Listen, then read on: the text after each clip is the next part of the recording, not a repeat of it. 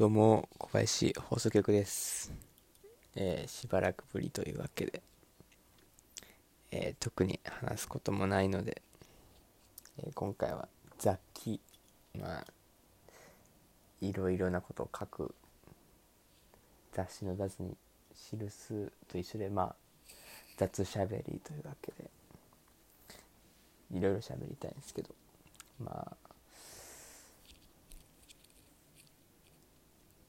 朝ドラの「おちょやん」がもう来週再来週で終わるということで。ショックですね。久々に朝ドラ見た朝ドラなんですけど。あめちゃめちゃ面白くてね。はい。杉咲花ちゃん朝から名演技流してくれるねっていうのでめちゃめちゃ面白くてねあとまあ大阪の話なんで昔のこう関西弁が面白いっていうねよく出てくるのが「何々出す」「なんとか何々しますのやで」とか。まあこれいつもね言うのが「おきばりやす」あとまあ大したことないっていうの「だんない」犯人とかも言ってるね。あとまあよろしおますなとかね。あれ聞いてるだけで面白い。次。この世で一番かわいそうなやつっていうのが決まりました。僕の中で、えー、この世で一番かわいそうなやつは、えー、ビールの売り子と喋りたがるやつ。まあ世の中寂しい思いを抱えた人男性いるかと思うんですけど。なんでビールの売り子と喋りたがんねん。そういう女性と喋る機会が欲しかったらまあ水商売の人のとこ行って喋るっていうのがまああっちもそういうサービス業をやってるのに。なぜ行かない？なぜビールの売り子と喋りたがんねん。ビール買ったついでに世間話みたいな。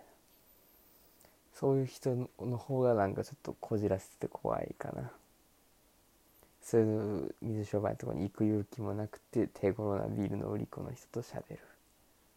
喋ろうとする。他にもビール飲みたい人のに話さない。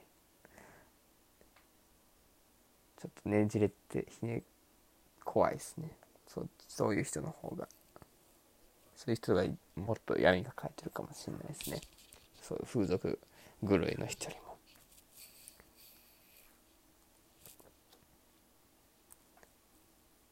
あと言いたいツッコミ。なんで公開生中継見てんねんって言いたいですね最近。この世で一番いらない放送。誰が見てんねんあの時間。午後2時とか3時。NHK つけたらやってる。国会生中継聞いてても眠なるだけ。あれ見てる暇はねなんか別のことせえ。っていう時に言いたいかな。あと言いたい言葉。俺ら鈴木奈々世代やからなって言いたいですね。鈴木奈々2012年の女性タレントランキング1位この時に、えー子供時代過ごした人に向かって言いたいですね。あ鈴木奈々ガチファン世代やんなっつって。あとはまああるある。地下鉄の出口今日も間違えてしまった。っていうのを伝えたいね。あとは LINE 漫画タダで読めるやつ読んでスタンプついてくるっていうサービスあれなんやった。期間過ぎたら使われへんくなるスタンプ。めっちゃ使ってたわあれ。あとは Google 系列、まあ、YouTube も含めあの椎名林檎の曲「丸の内サディスティック」って調べたらなんで一番に丸の内サディスティックって出てくんねん。あれいい加減直せよマジで。それやって出てこへんねん。腹立つわあれ。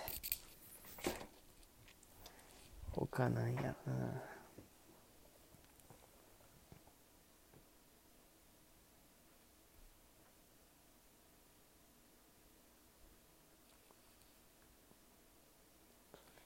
セブンイレブンのレジ前のドーナツって何やったんっていうのも気になるね。なんかミスド潰すんじゃないかみたいな。破竹の勢いありますみたいなよくニュースやってたけどいつの間にかなくなってたな。でもいつもなんか塾帰りとかにクリーム中に詰まった牛乳のクリームみたいなのが詰まったドーナツをよく買ってた。美味しかった。だからなくなったの残念。あと、YouTube の人気コンテンツとして、こう、日本のコン、日本のもの、アニメだったり、日本の音楽が、外国人の人が見てリアクションする系の動画流行ってるじゃないですか。よく見るっていうかね。まああれはやっぱり自分たちが楽しんでるもの、国内まあ、日本人として楽しんでるもの。もしかしたらうちわだけで盛り上がってるんじゃないかっていう不安がやっぱ起こるんですよね。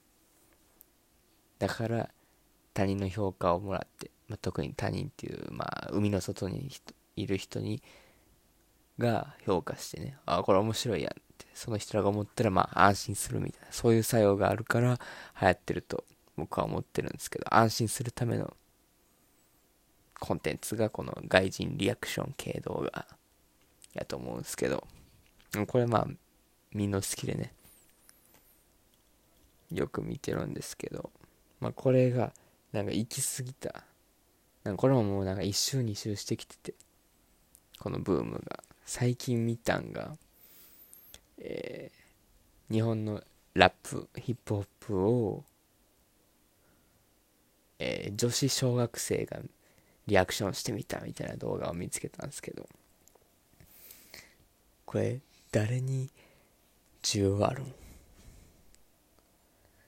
見たけど、キャーキャー騒ぐだけ何が面白いねんっていう状況が面白いになってるから、もう何周もしてしまって、そういうつまらなさが面白いみたいになってるから、うん。あれなんやねんって感じかな。ね、な、もう行き過ぎてますね、リアクション動画が。